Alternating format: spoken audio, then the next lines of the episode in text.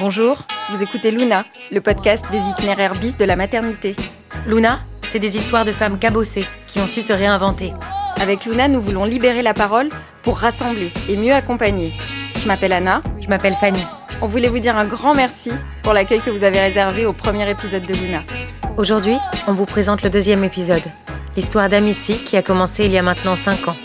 Un itinéraire bis, celui de l'infertilité inexpliquée. Bonne écoute one.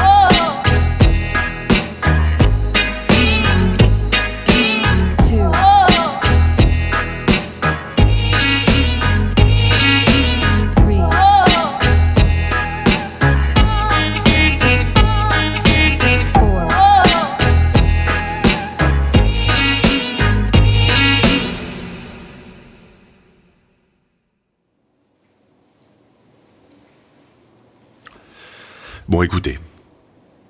La situation est catastrophique. Vous avez les ovaires d'une femme de 40 ans. Il faut absolument qu'on fasse une FIV le mois prochain.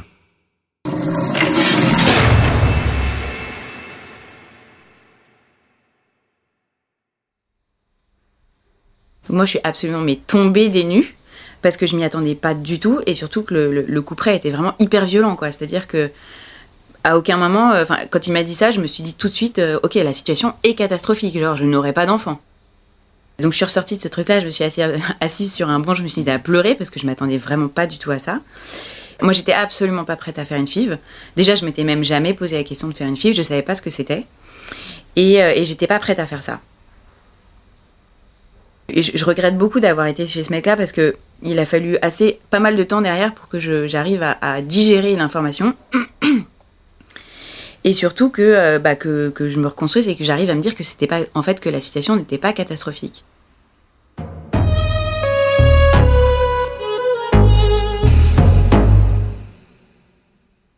Alors, ça a commencé il y a 4 ans et demi à peu près. Euh, on a décidé avec Étienne, donc mon mari, de, euh, de, bah de voilà, d'avoir des enfants.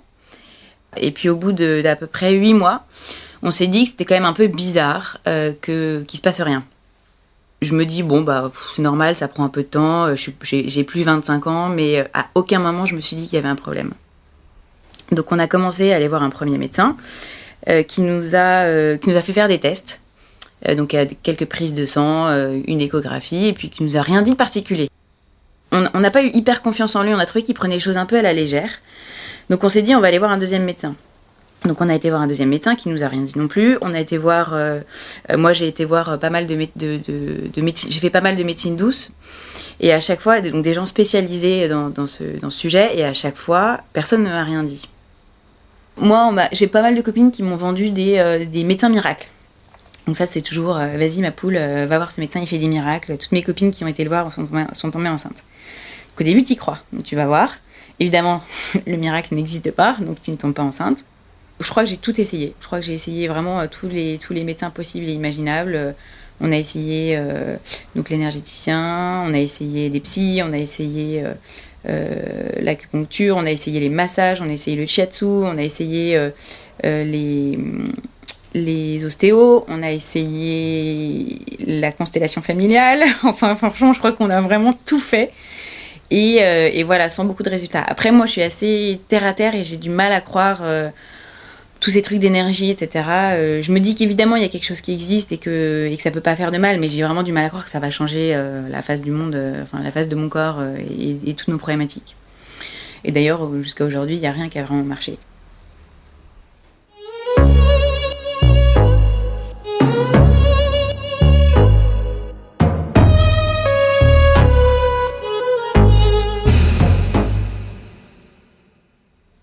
Je suis de nature à vouloir, quand je veux quelque chose, je m'y mets à fond. Et c'est vrai qu'on s'est lancé pas mal à corps perdu dans, le, dans, la PMA. On appelle ça un parcours du, combattant et c'est pas pour rien parce que c'est vraiment un parcours qui est, est long, qui est difficile, euh, psychologiquement comme physiquement. Et c'est vrai que euh, euh, moi je me disais, bah voilà, je vais, avoir, je vais avoir 33 ans, il faut que j'ai envie d'avoir 12 enfants derrière, faut qu'on accélère. Euh, le parcours d'un couple euh, qui vient consulter pour une infertilité. Il peut être assez long, alors il est assez standardisé. Ça consiste, ben, premièrement, franchir le pas du cabinet de la gynécologue pour faire état de son hypofertilité. Donc, on fait donc un premier bilan, un premier bilan euh, classique qui consistait à évaluer la réserve ovarienne d'Amici par une prise de sang et une échographie des ovaires réalisée en tout début de cycle et euh, l'analyse donc de sperme de son mari qui est donc effectuée par recueil. Au vu des résultats euh, de ces premiers examens, on n'a pas retrouvé d'anomalie retrouver d'anomalies euh, expliquant leur infertilité, ce qui est un cas de plus en plus fréquent puisqu'on est quasiment à 25% d'infertilité inexpliquée. Des fois, avec pas grand-chose, on arrive à obtenir une grossesse, mais des fois, c'est plus délicat parce qu'on ne sait pas ce qu'il faut corriger, justement. Elle nous a dit, OK, la situation, elle est telle, telle qu'elle est. C'est-à-dire qu'effectivement, la réserve ovarienne, elle est assez faible. Euh, maintenant, ça veut absolument rien dire, et donc euh, voilà, il y a tout un parcours à faire, et moi, je, suis assez confiante sur le fait qu'on va y arriver. C'est pas parce que ça va pas que c'est catastrophique, et c'est pas parce que ça va pas que vous allez jamais y arriver. Quand je leur ai proposé au départ des inséminations intra-utérines, ils ont été d'accord tout de suite, et on a fait trois cycles très rapidement. Donc nous avons commencé par euh, une méthode toute simple qui consiste donc à stimuler Amici pour euh, bien euh, développer son ovulation et bien on va dire la, la visualiser dans le temps. Et le jour de son ovulation, on va donc déposer du sperme de son mari qui a été préparé préalablement au laboratoire dans son utérus et on attend 15 jours après le résultat de la prise de sang. Euh, d'abord, tu commences par faire un million de tests où on teste euh, euh, ton hématologie, on teste tes hormones, on teste. je, je, peux même pas me souvenir de combien de prises de sang j'ai fait, mais je pense que j'ai dû laisser des litres et des litres et des litres. En gros, pour être un peu cru, t'écartes les jambes devant la terre entière. Euh, donc tu vas chez un premier médecin qui est spécialiste euh, euh, de l'échographie pelvienne. Ensuite tu vas chez un deuxième médecin qui va te faire un IRM. Ensuite tu vas chez un troisième médecin qui va te faire ce fameux test là, je ne sais même plus comment il s'appelle, où on t'injecte du liquide dans les trompes, donc c'est hyper désagréable, ça fait mal, donc déjà dans ton corps ça fait mal. Ensuite il y a un côté assez déshumanisé parce que tu passes d'un médecin à l'autre, tu ne les connais pas, eux ne connaissent pas ton parcours, t'écartes les jambes devant eux, tac, on te trifouille les entrailles euh, donc voilà, il y a un côté qui est un peu déshumanisé et, du coup, tu as une sorte de déconnexion qui, s'installe un peu entre ta tête et ton corps.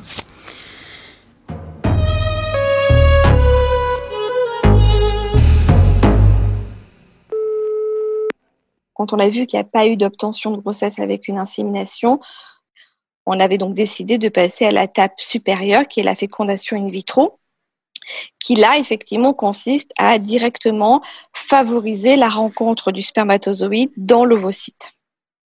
Donc là, c'est une technique qui est un peu plus intrusive pour les patientes, en l'occurrence, avec des stimulations qui sont plus importantes en termes de dose. Et donc, le passage en fécondation in vitro s'est passé très facilement et très naturellement.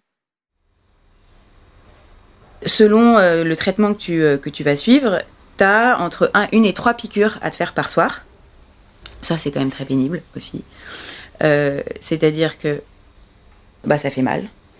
Euh, au début, tu es hyper stressé parce que tu sais pas si tu le fais bien. Tu sais pas si tu as mis la bonne dose. Si ça se trouve, je l'ai pas fait dans une veine ou, je l'ai fait dans le gras, donc ça va pas se diffuser dans mes veines. Enfin voilà, tu te prends la tête sur des trucs. Euh, bon, ça, au fur et à mesure, après, tu te détends beaucoup sur le sujet parce que, voilà, c'est normal, tu finis, tu finis par avoir l'habitude. Mais donc, tu as une piqûre sur le gras du ventre, ensuite, tu as une piqûre dans les jambes, enfin bref. Ensuite, euh, vient le moment où tu vas voir ton médecin. Donc là, l'idée, c'est qu'elle, elle suive euh, très précisément la, manière dont grossissent tes ovocytes et ton endomètre, et de voir si tes hormones suivent bien la route. Moi, j'ai essayé de soutenir Amici dans ces, dans ces parties-là, en accompagnant euh, à tous les rendez-vous de médecins et, en suivant très précisément les, les prescriptions qu'elle devait faire ou les piqûres qu'elle devait faire puis en accompagnant aussi plus psychologiquement, en essayant d'être euh, celui qui a euh, qui, qui, tient le cap, quoi, celui qui, qui, reste optimiste, celui qui essaie de garder de l'espoir, en espérant, euh, c'est un peu naïf, mais en espérant que ça ça fera changer les choses.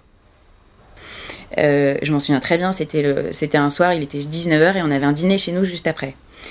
Et en gros, la médecin me dit mais attendez, Amici, c'est hyper bizarre, vous avez la LH qui est à zéro, c'est pas normal. Donc c'est l'hormone de finition, c'est pas normal que ça soit à zéro. Il faut, on va vous rajouter une piqûre. Et là, il est 19h et donc je commence à paniquer en me disant ok, tout ce que j'ai fait jusqu'à aujourd'hui, ça va servir à rien. Euh, donc là, on va arriver euh, à la FIV, ça va être un peu bancal, on aura, on saura pas vraiment si, euh, si les ovocytes étaient bien finis. Et je sors de chez, je sors de chez le médecin et là, je me dis ok, il faut que je trouve le médicament. Je rentre à la maison, il y avait des copains qui arrivaient genre une heure après. Rien n'était prêt. J'appelle Étienne et je lui dis Ok, il faut que tu viennes m'aider là, il faut qu'on appelle les pharmacies de garde pour savoir euh, où est-ce qu'on peut trouver ce, médicament. On appelle, je crois, 20 pharmacies de garde et même des pharmacies de garde en banlieue parisienne pour savoir s'ils avaient le médicament. Personne n'avait le médicament. Et finalement, on en trouve une qui a une partie du médicament, donc pas la bonne dose. Donc les copains arrivent à la maison, on dîne. Moi j'étais hyper stressée. Franchement j'étais hyper hyper stressée. Et après le dîner, donc on les fout, un peu dehors à minuit et on part en voiture chercher le médicament. Donc là t'arrives à la pharmacie de garde. Évidemment il y a une queue de dingue. Euh, il y a personne pour te servir. Bref t'attends une heure. Tu sais pas s'ils vont vraiment avoir le médicament. La nana je lui demande le médicament et elle me dit alors non en fait je suis désolée on, on l'a pas.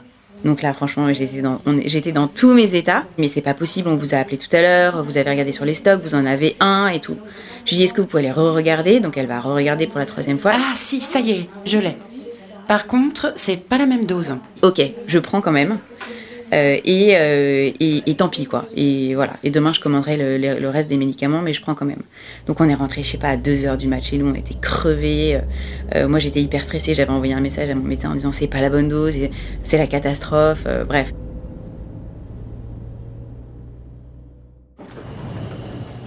La clinique dans laquelle j'exerce réalise la ponction d'ovocytes sous anesthésie générale. Donc c'est une chirurgie ambulatoire, elle ne dort pas euh, à la clinique, elle arrive le matin, elle est juste à jeun. La sédation dure 10 euh, minutes, elle respire toute seule.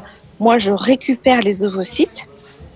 Et l'après-midi, on met les ovocytes euh, d'Amici en contact avec les spermatozoïdes de son mari. C'est sous anesthésie générale, systématiquement. Donc ça, c'est hyper lourd aussi pour le corps, l'anesthésie générale. Et en plus, moi, je suis assez hypochondriaque, donc euh, le, réveil de l'anesthésie générale, c'est toujours un peu compliqué. C'est-à-dire que euh, je me fais des angoisses euh, pour rien, parce que je suis pas bien, parce que j'ai mal au ventre, parce que je suis dans le coltard. Donc c'est assez désagréable. et plus les filles ont avancé, et plus j'ai détesté cette, ce, ce, post, post-opération.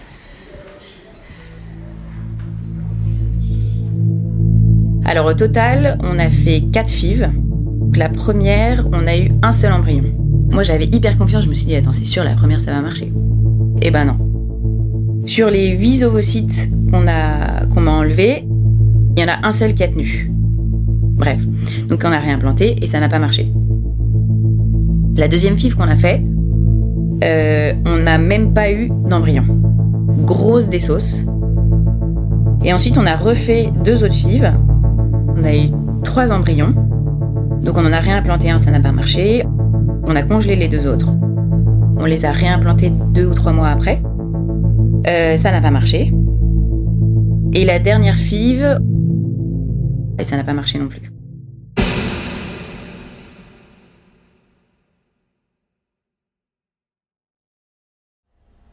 Effectivement, à chaque fois, c'est quand même une chute qui est méga dure. Ça te fout dedans, quoi. Euh, le jour où, tu vois que tu as tes règles, tu es, voilà, parti pour pleurer euh, toute la journée aux toilettes euh, dans tes, au bureau. Quoi.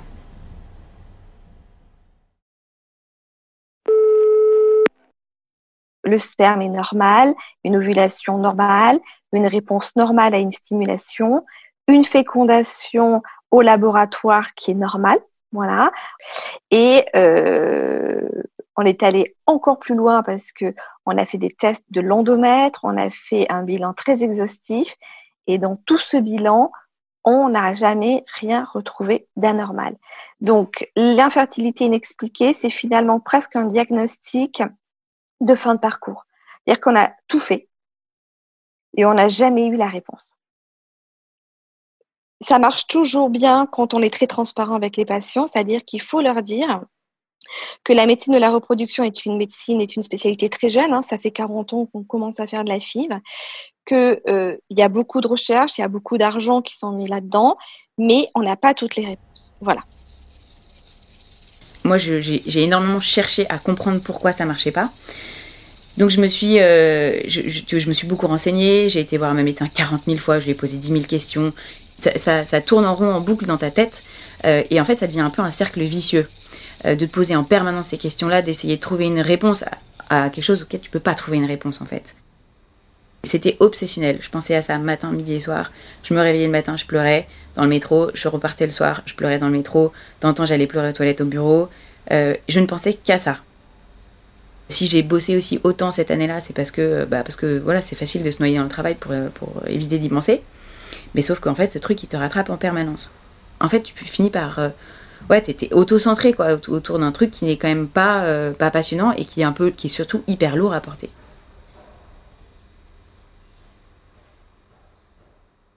Votre vie est réglée par ça. Donc, c'est des gens qui ne partent plus en voyage, qui ne partent plus en week-end, qui euh, sont complètement, qui ne font leur calendrier que en fonction des tentatives.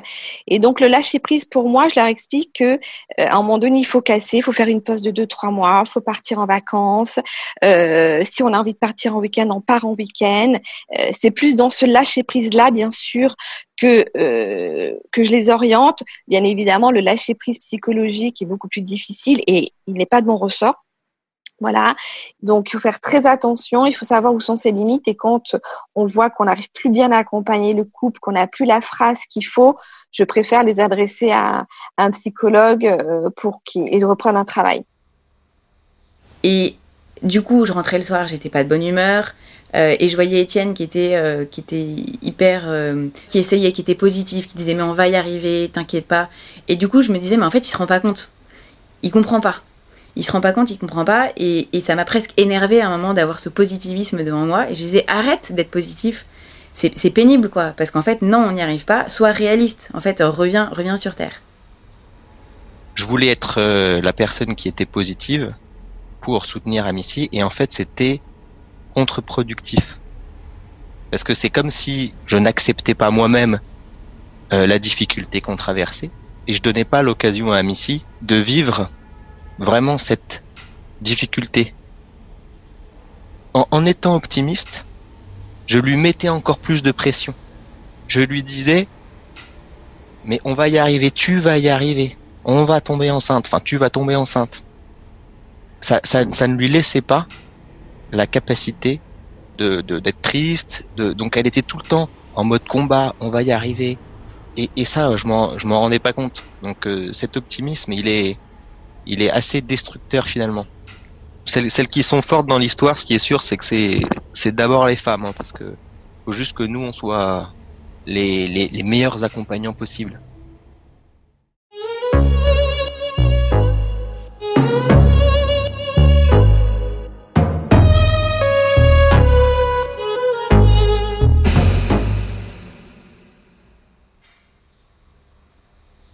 En fait, c'est assez drôle parce que on avait un idéal, on voulait avoir trois enfants. On s'imaginait, jamais on, serait, on se serait imaginé ne pas avoir de famille, jamais on se serait imaginé ne pas avoir trois enfants. Donc on avait, euh, voilà, un peu la route toute tracée devant toi. Euh, quand on t'annonce qu'en fait, euh, non, tu pourras pas avoir d'enfants, bah, ça remet en question toute ta vie. Ça a été un peu un, cataclysme, parce que tous mes repères s'effondraient. Tout d'un coup, ton chemin vers le bonheur que tu as imaginé, euh, le sens de ta vie qui tout d'un coup n'est plus euh, ne fait plus sens. Le, chemin vers le bonheur n'est plus atteignable. J'ai jamais été très forte pour parler euh, de choses très personnelles.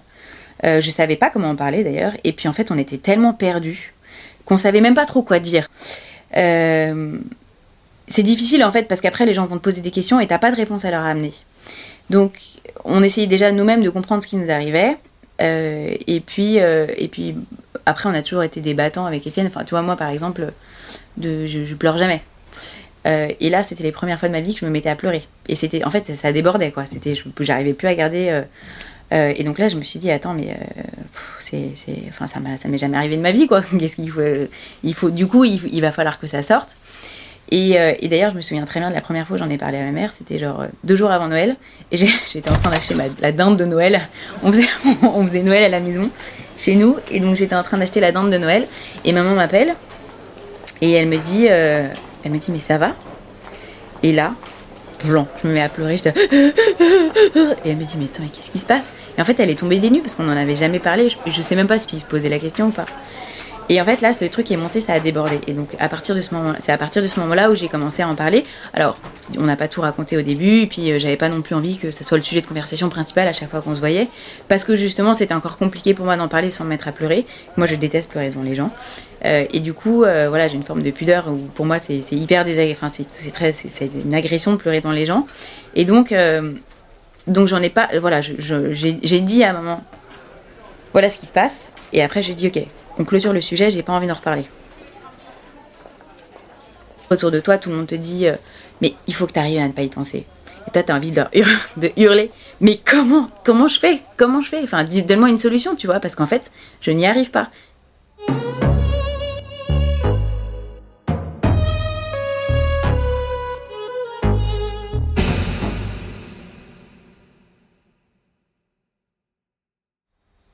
Étienne, j'ai perdu ma joie de vivre. J'ai perdu ma joie de vivre. J'ai perdu, tu vois, j'ai plus envie de rien faire. Pendant deux ans, je pense que j'étais hyper terne. Enfin, moi, je me voyais hyper terne. Et en fait, ça m'a vachement travaillé, ça m'a vachement fait mal. J'ai pu, genre, par exemple, truc débile, avant, j'adorais refaire mon appartement tous les 30 minutes. Donc, euh, tout changer, tout réorganiser. Et là, pendant deux ans, j'étais là, j'avais plus envie de rien faire. Franchement, mais plus envie de rien faire. Pas de motivation pour sortir le week-end, pas de motivation pour, euh, pour voir des copains, pas de motivation pour refaire cet appart, pas de motivation pour avancer dans. Voilà. Je broyais du nord en permanence. Pour se sortir de la situation dans laquelle on est, c'est d'accepter la situation. Et donc de l'accepter publiquement. Euh, et puis d'ailleurs, il y a beaucoup de personnes qui sont de bons conseils, même si parfois ils en donnent un peu trop, mais euh, sans savoir, sans connaître, ce qui est aussi très très très très très frustrant, euh, très pénible vous êtes fort, vous allez y arriver. Ça, c'est une phrase que qu'on peut plus voir en peinture aujourd'hui. Euh, on avait envie de leur dire et on leur a dit finalement, non, en fait, euh, déjà vous en savez rien, donc arrêtez de nous dire ça parce que ça nous met une pression supplémentaire, parce qu'on a l'impression que vous non plus vous l'acceptez pas. Euh, et parce que du coup, ça nous renvoie, ça nous renvoie nous une image de nous un peu comme des losers, c'est-à-dire que ah ouais putain, en fait, on a osé dire que on n'allait pas y arriver, donc en fait non, il faut qu'on il faut il faut qu'on y retourne. Et ça, c'était super pénible. T'as juste envie d'être entendu, mais pas qu'on te dise, mais si, en fait, tu vas y arriver. Parce qu'en fait, à ce moment-là, t'as l'impression qu'on ne comprend pas, que la personne en face ne comprend pas ce que tu vis. Chaque jour où tu vois une nana enceinte dans la rue, chaque jour où tu as une copine qui t'annonce qu'elle est enceinte, parce que ça arrive quand même toutes les semaines à nos âges, tu te prends un mur dans la gueule. Et du coup, euh, tu deviens assez fragile sur ce sujet-là. Et en fait, euh, je me suis toujours dit, allez, ok, vas-y, euh, euh, tu vois tes copines enceintes, tu vois tes copines qui viennent d'accoucher, c'est bon, voilà, on va pas se laisser abattre. Et en fait, au bout de deux ans et demi, je sais pas, a un moment donné où c'est devenu trop dur. Il y a un moment donné où, en fait, je supportais même plus de voir une femme enceinte. C'était vraiment une sorte de rejet. Et, et du coup, à ce moment-là, je me suis posé la question. Je me suis dit, qu'est-ce que je fais? Est-ce que j'arrête de voir mes copines, ma famille quand elles sont enceintes? Qu'est-ce que je fais? Quand Amici est invitée euh, chez euh, chez moi et qu'elle euh, voit ma sœur enceinte ou qu'elle voit ma belle-sœur enceinte, en fait, c'est des épées, des, des, des petits coups des petits coups de poignard dans le cœur. Et au début, on comprend, on comprend sans trop le comprendre, on l'accepte.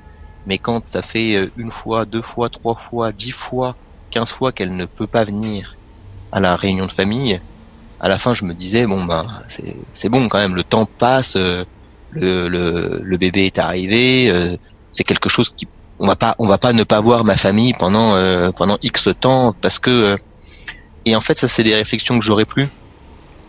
C'est des réflexions que j'aurais plus parce que même si je, je peux pas imaginer ce qui se passe dans le cœur d'Amici.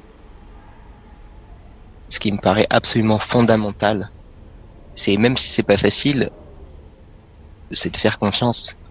Le seul moyen de limiter les frustrations d'un côté comme de l'autre, c'est de faire confiance aveuglément à ce qui est dit et l'accepter, même si c'est même si c'est chiant, même si on n'a pas envie que ça se passe comme ça, même si ça ça doit être jugé par les autres.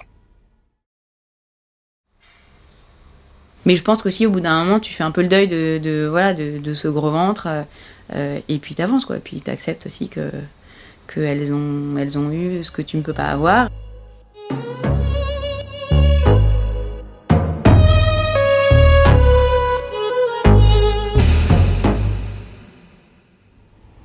Elle, elle avait, elle m'avait proposé d'aller rencontrer des couples qui avaient les mêmes difficultés que nous. Au début, euh, forcément, j'ai dit ah non, on va pas aller voir des gens qui sont dans la difficulté. On va plutôt aller voir des gens qui ont réussi, qui ont traversé les difficultés, comme si euh, les solutions euh, qu'ils avaient trouvées allaient forcément s'appliquer à nous.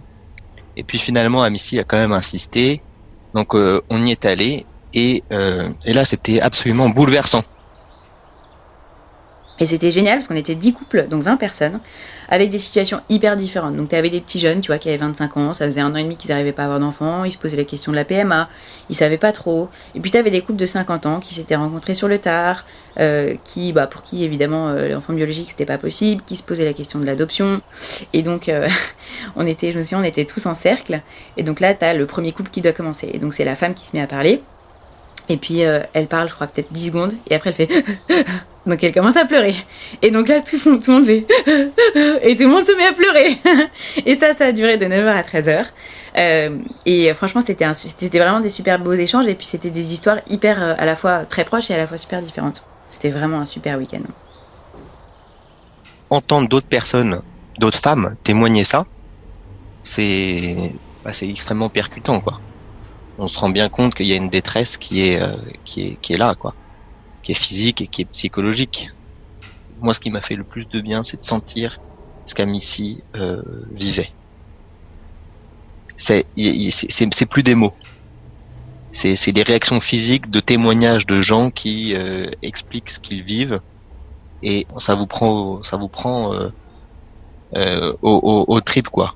Et ça a été un, un, choc pour moi aussi parce que je me suis rendu compte que que c'était une réalité, quoi. Ça y est, il n'y avait pas de, voilà, on n'arrivait pas à avoir d'enfants, on n'en aurait peut-être pas. Ça y est, c'était, c'était notre réalité, quoi. Alors maintenant, qu'est-ce qu'on en fait? Bah, on, peut envisager d'autres, d'autres choses, d'autres projets.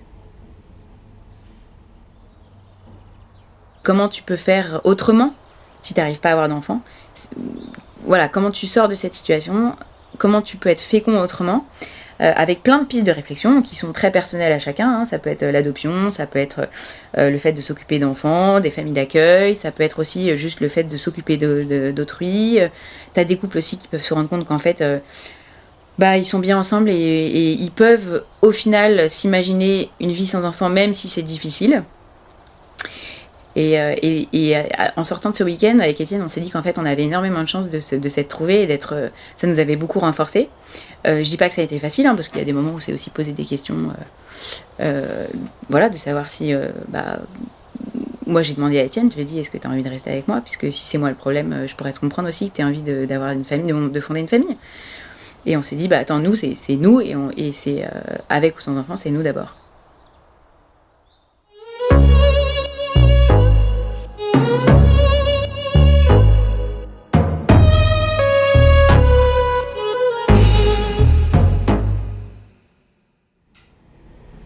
Moi, je considère que j'ai une chance inouïe parce que euh, on a un couple qui est euh, pas forcément plus solide qu'un autre, mais qui a en tout cas la chance de, beaucoup discuter de toutes les épreuves qu'on vit et de toutes les difficultés personnelles que ça peut impliquer.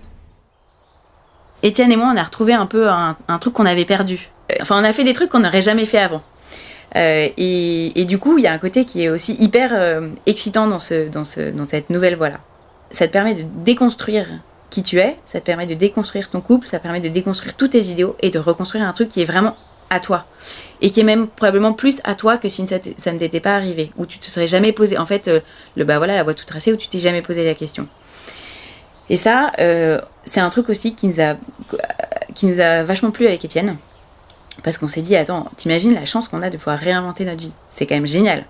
C'est quand même, euh, ça, t'ouvre des portes immenses, quoi. Du coup, je me suis teint les cheveux en rose depuis.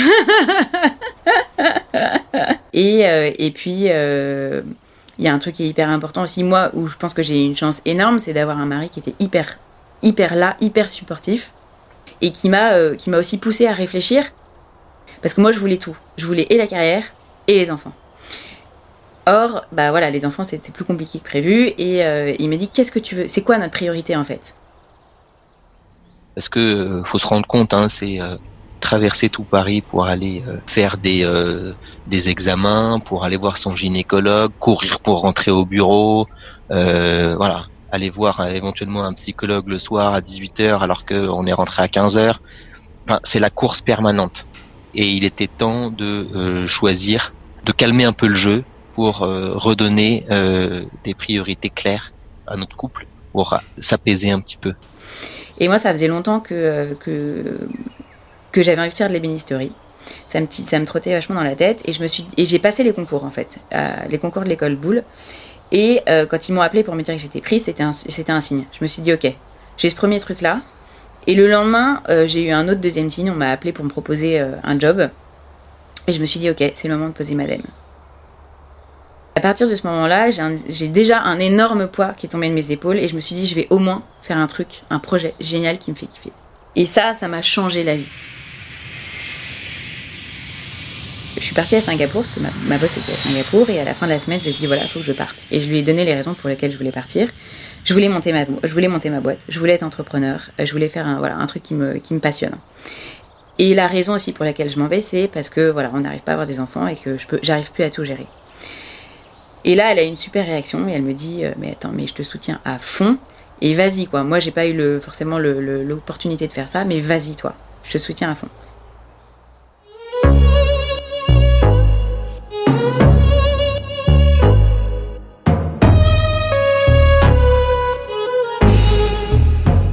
Et donc, on s'est lancé dans la piste de l'adoption.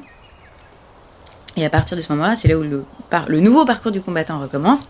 Euh, donc, euh, donc voilà. Et ça, après, l'adoption, ça prend entre 4 et 5 ans si jamais on nous confie un enfant. Donc là, c'est encore euh, un autre timing, un autre rapport au temps où il va falloir trouver des projets pour s'occuper d'ici là.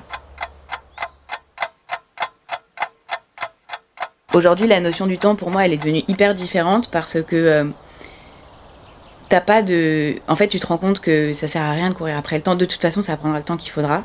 Et c'est pas parce que tu te stresses que ça va arriver.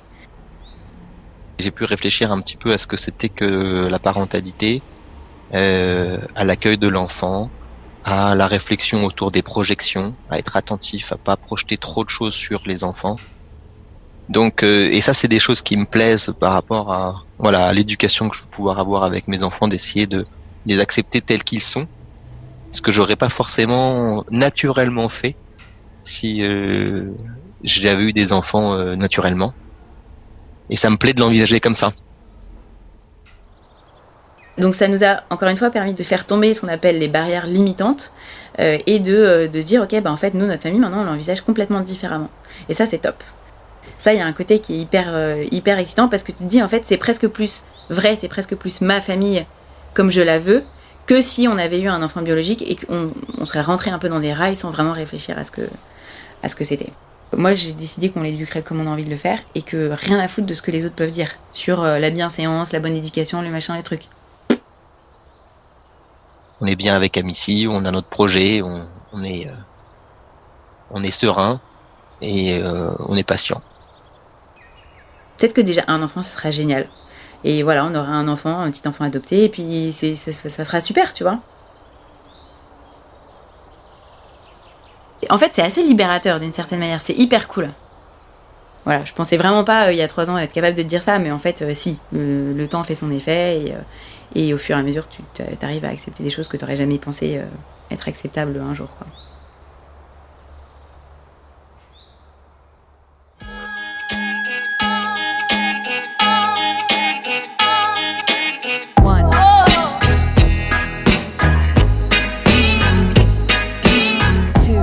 Épisode a été réalisé par Anna Ndiaye et Fanny de Fonréo. Le design sonore et le mixage sont de Raphaël Auclair au studio Arigato. La musique est d'Arigato Masai. Vous avez entendu les voix des comédiens Vanessa Koutsef et Stanislas Perrin. Vous pouvez retrouver tous les détails de cet épisode sur nos comptes Facebook et Instagram Luna Podcast. Si vous aimez Luna, n'hésitez pas à partager, noter et commenter notre podcast sur toutes les plateformes d'écoute. Merci et à très bientôt.